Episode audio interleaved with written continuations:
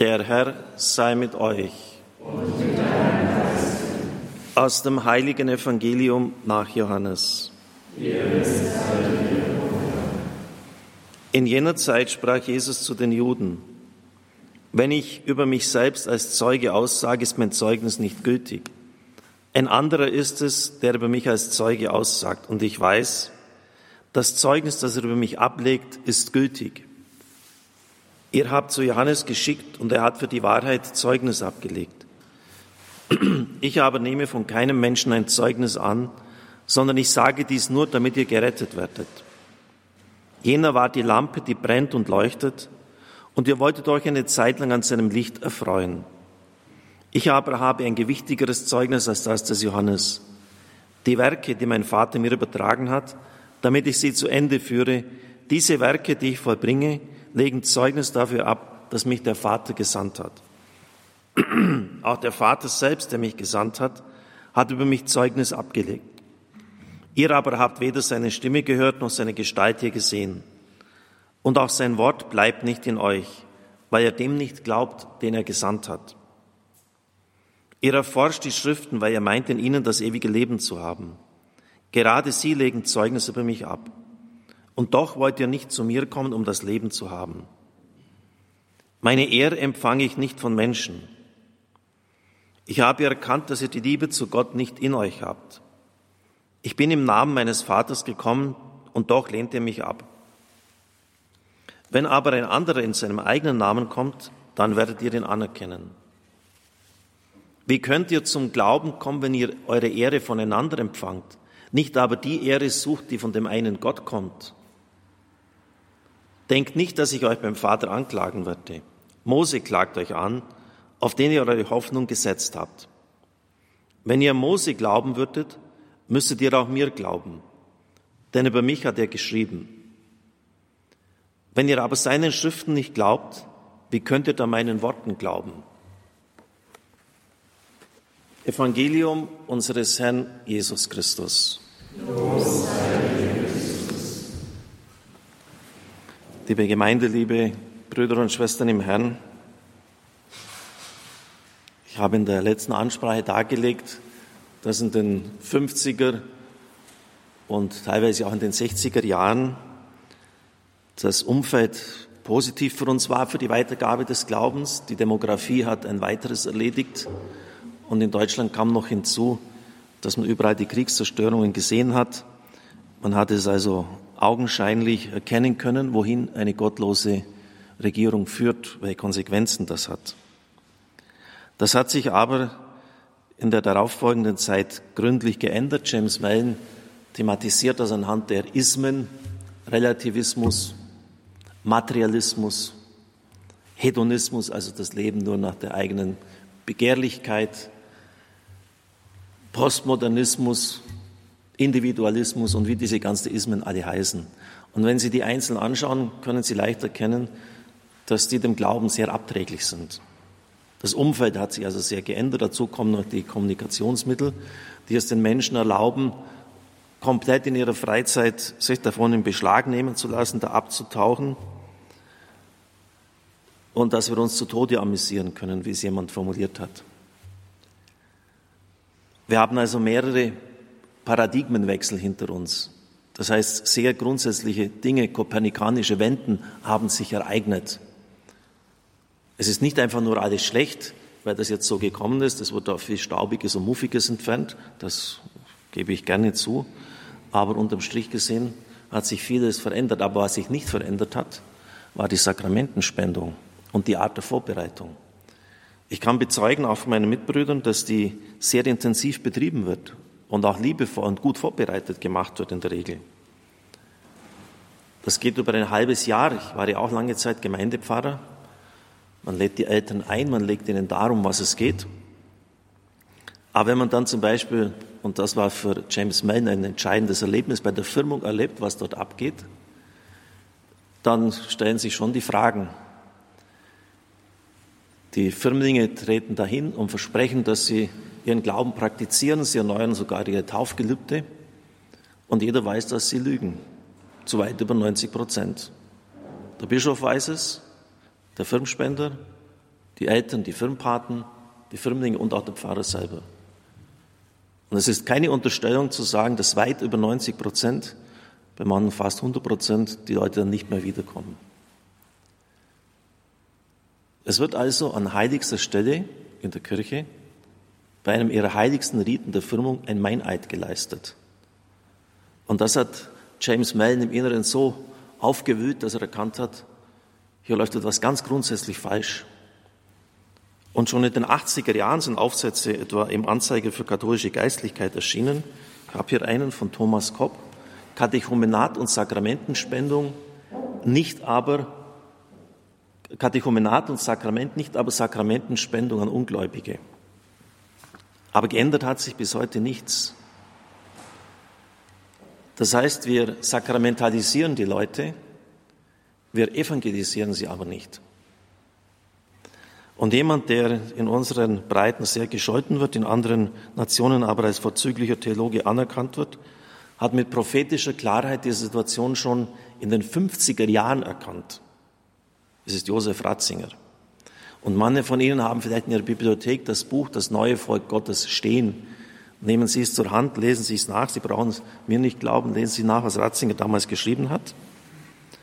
Ich zitiere ihn, nach der Regionsstatistik ist das alte Europa noch immer fast ein vollständig christlicher Erdteil, 50er Jahre. Aber es täuscht. Seit rund 400 Jahren ist Europa zur Geburtsstätte eines neuen Heidentums geworden, das im Herzen der Kirche selbst unaufhaltsam wächst und sie von innen heraus zu höhen droht. Das Erscheinungsbild der Kirche der Neuzeit ist wesentlich davon bestimmt, dass sie auf eine ganz neue Weise Kirche der Heiden geworden ist und immer mehr wird. Nicht mehr wie einst Kirche aus den Heiden, die zu Christen geworden sind, sondern Kirche von Heiden, die sie noch Christen nennen, aber in Wahrheit zu Heiden wurden. Es handelt sich um ein Heidentum in der Kirche und um eine Kirche, in deren Herzen das Heidentum lebt. Und er spricht dann nicht vom östlichen Atheismus, ähm, sondern jetzt von diesem Heidentum bei uns. Das macht die eigentliche Anfechtung des Christen aus.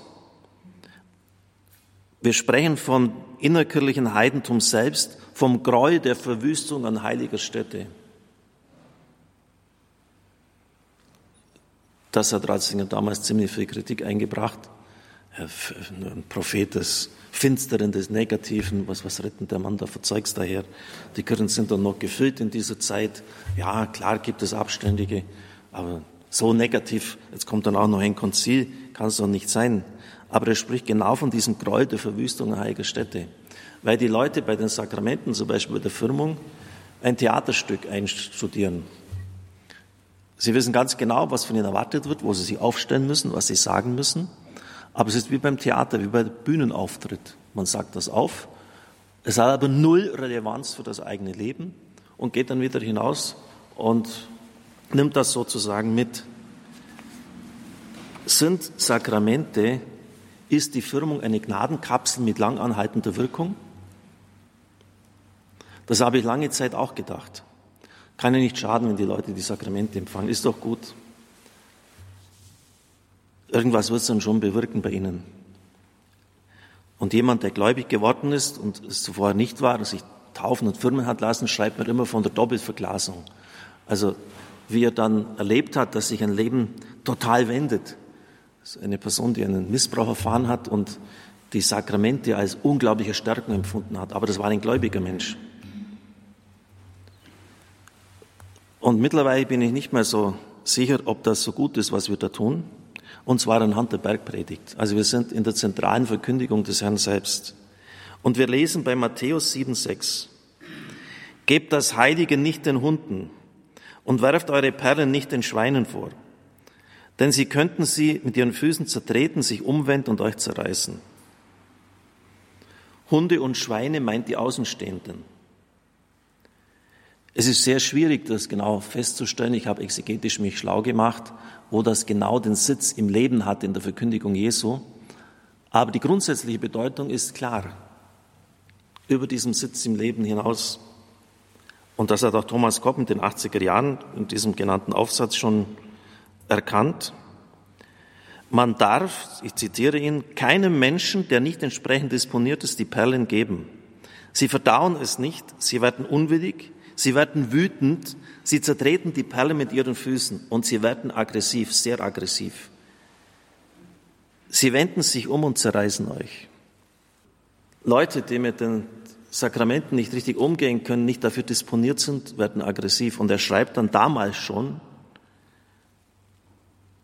dieses heuchlerische, unehrliche so tun als ob machen, das mit dem wirklichen Leben überhaupt aber gar nichts zu tun hat, gehen wir weg mit der Kirche, ich weiß schon Bescheid, diese gefährliche Bescheidwisserei, das ist genau damit gemeint.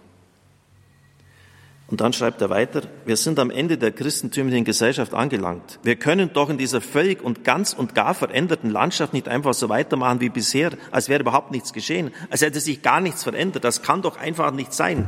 Wir tun es aber Land auf, Land ab. Das war Ende der 80er Jahre.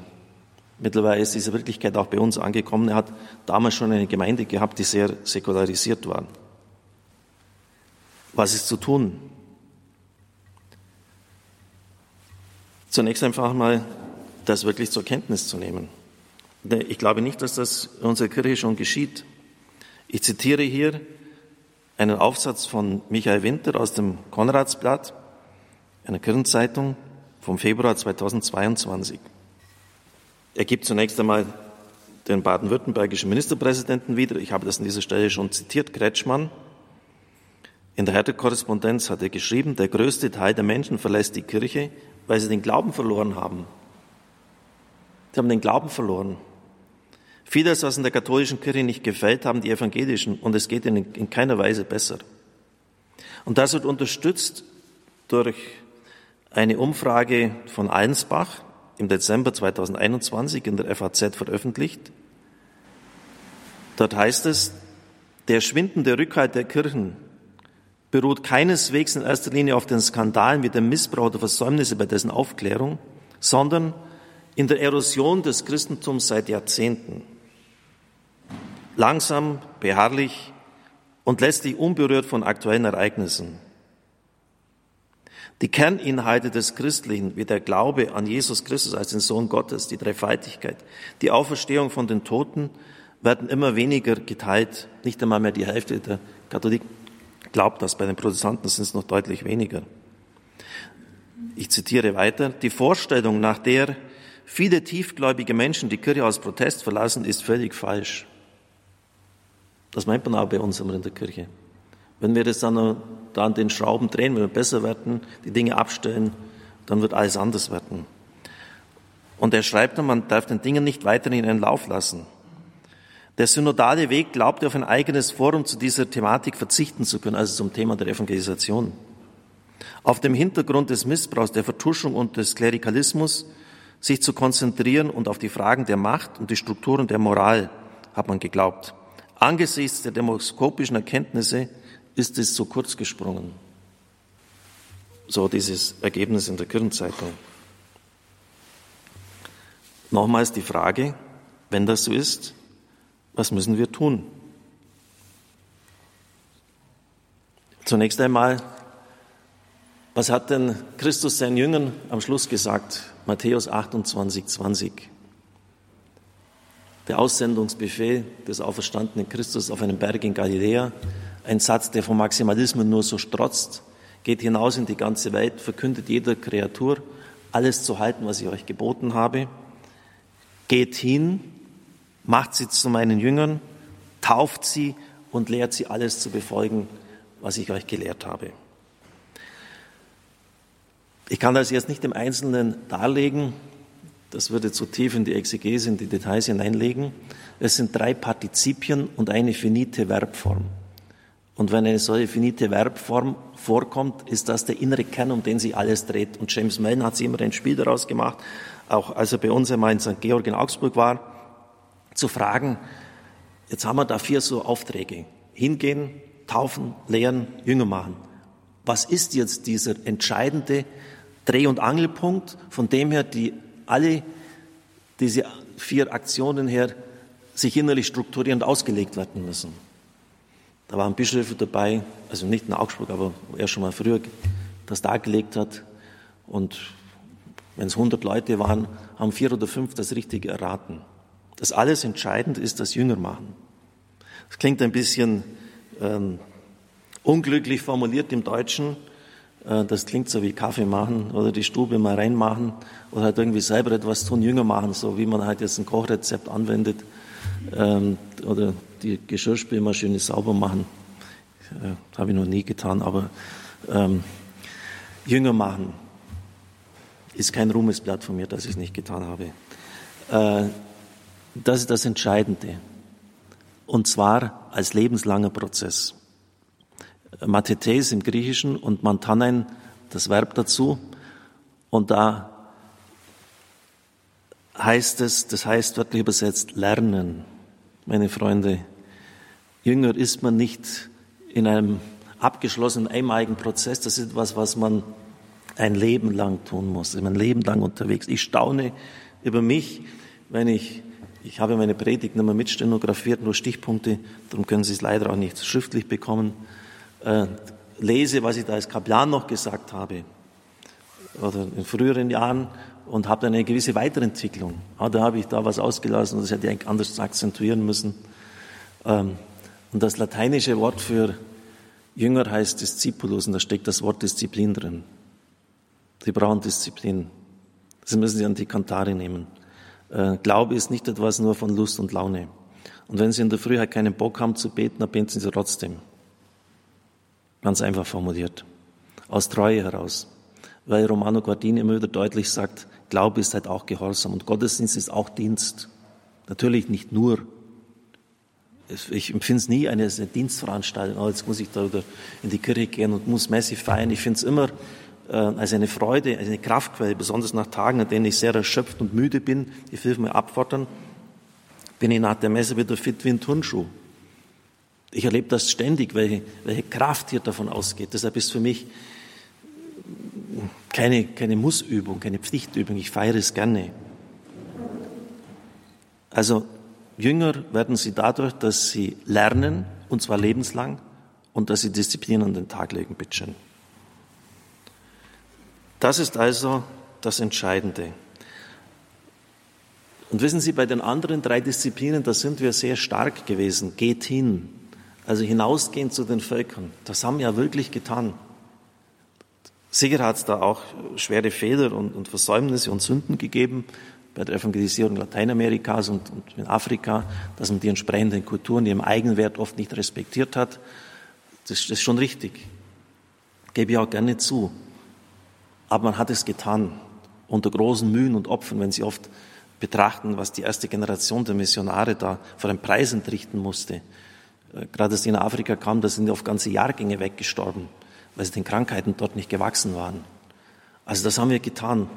Wir haben getauft und wie, was haben wir gelehrt? Meine Güte. Auch heute noch, denken Sie an die Hochschulen, die Universitäten in Rom, da, ich habe dort mein Freier studiert, fast ein Dutzend Hochschulen oder noch mehr. Das sind, das sind wirklich sehr gut. Aber das Entscheidende, Jünger zu machen und sie zu formen, das ist irgendwie sehr zu kurz gekommen. Und ich werde jetzt heute noch in einem ersten Anriss und dann aber am kommenden Donnerstag das noch darlegen, wie man das heute machen könnte. Es ist ein Vorschlag, mehr nicht. Und zwar anhand der Alpha-Kurse. Ich möchte Ihnen aber zuvor noch etwas sehr Wichtiges zur Kenntnis bringen, das dann schon den Weg dazu bereitet und vertieft. Sie haben ja mitbekommen, dass in Lateinamerika in den letzten Jahren ein Drittel unserer Leute die katholische Kirche verlassen haben. Ein Drittel. Und zu den evangelikalen Protestanten gegangen sind. In dem Dokument Aparecida, das ist ein Erscheinungsort in Lateinamerika, äh, ist man dieser Ursache nachgegangen. Was ist denn hier passiert? Und wissen Sie, wer der Hauptrelator war dieses Dokumentes? Papst Franziskus. Und als der Mann gerade ein halbes Jahr im Amt war, im März wurde er gewählt, November, hat er Evangelii Gaudium herausgebracht. Ein ziemlich dickes Buch, und das hat er eigentlich nur deshalb machen können, weil er auf das Dokument von Aparecida zurückgegriffen hat. Er hat es ja selber zusammengestellt, wesentlich. Und zumindest in den ersten Jahren hat er jedem Besucher dieses in die Hand gedrückt. Jetzt lesen Sie, was dort passiert ist, was dort analysiert wurde. Der Abschnitt 5.4 trägt den Titel Menschen, die die Kirche verlassen und sich anderen religiösen Gruppen angeschlossen haben und gibt die Forschungsergebnisse von Dr. José Luis Pérez Guadalupe, eines Wissenschaftlers und Professors an der Universität von Peru wieder. Er hat sie zuvor gesammelt. Diese Untersuchung basiert auf Hunderten von Interviews mit Austretenden oder schon Ausgetretenen. Und sie haben sich evangelikalen Protestanten angeschlossen. Die Interviewer stellten vier Gründe fest, Hauptgründe, warum die Mehrheit der Katholiken die Kirche verlassen haben. Ich nenne das jetzt nur noch kurz, werde beim nächsten Mal näher darauf eingehen. Die Gläubigen hatten nie eine persönliche Begegnung mit Jesus Christus in unserer Kirche. Sie haben nie erfahren, wer Christus für mich ist. Es ist alles nur rein formelhaft abgelaufen. Und bei den Evangelikalen wird allergrößter Wert darauf gelegt, auf das Zeugnis, auf das Bekenntnis, hast du Christus erlebt, hast du ihm das Steuer deines Lebens schon übergeben. Zweitens, ein herzliches, echtes christliches Gemeindeleben, wo Menschen sich geschwisterlich angenommen, geschätzt und wahrgenommen werden, hat in ihren Gemeinden gefehlt. Natürlich darf man da nicht verallgemeinern, ich bin ja nicht blöd, das weiß ich. Aber in der Mehrzahl hat es eben doch gefehlt. Dann die biblische und lehramtliche Bildung in der katholischen Kirche wurde als theoretisch und kalt empfunden. Und ich denke, ich, mir rollt mal die Zehennägel auf. Äh, in früheren Jahren, als ich noch Student war, wenn ich meine Predigten gehört habe, da hört man die spannendsten Evangelien vom äh, Seesturm und dann beginnt der Pfarrer, jetzt erzähle ich die Geschichte vom Eichhörnchen. Und dementsprechend war die Predigt. Es war einfach zum Davonlaufen. Es wird irgendwas verzapft äh, aber man geht oft auf das Wort Gottes gar nicht mehr ein. Und viertens, missionarische Verpflichtung. Der, der jetzt mit diesem Glauben beschenkt worden ist, gibt es auch weiter und ist bereit, das zu tun. Das waren die, die vier Punkte und die treffen für uns eins zu eins auch zu. Und Mellen schreibt, es ist absolut bestürzend festzustellen, dass es letztlich gar nicht um dogmatische Fragen geht, um die Verehrung der Mutter Gottes, die Anrufung der Heiligen, das Rosenkranzgebet oder was weiß ich für sonstige Fragen, sondern es waren alles pastorale, praktische Gründe, warum die Leute von uns weggegangen sind. Das ist jetzt schon mal ein erster ganz starker Hinweis, warum die Leute unsere Kirche verlassen. Und ich glaube, auch wenn die Verhältnisse in Südamerika natürlich anders sind als bei uns, dass wir da vieles beherzigen und umsetzen müssen bei uns. In den Alpha-Kursen haben die Konsequenzen aus dem gezogen, was hier als Essenz vorgetragen worden ist. Ja, tut mir leid, dass ich jetzt Sie wieder vertrösten muss, aber das nächste Mal mehr dann drüber. Amen.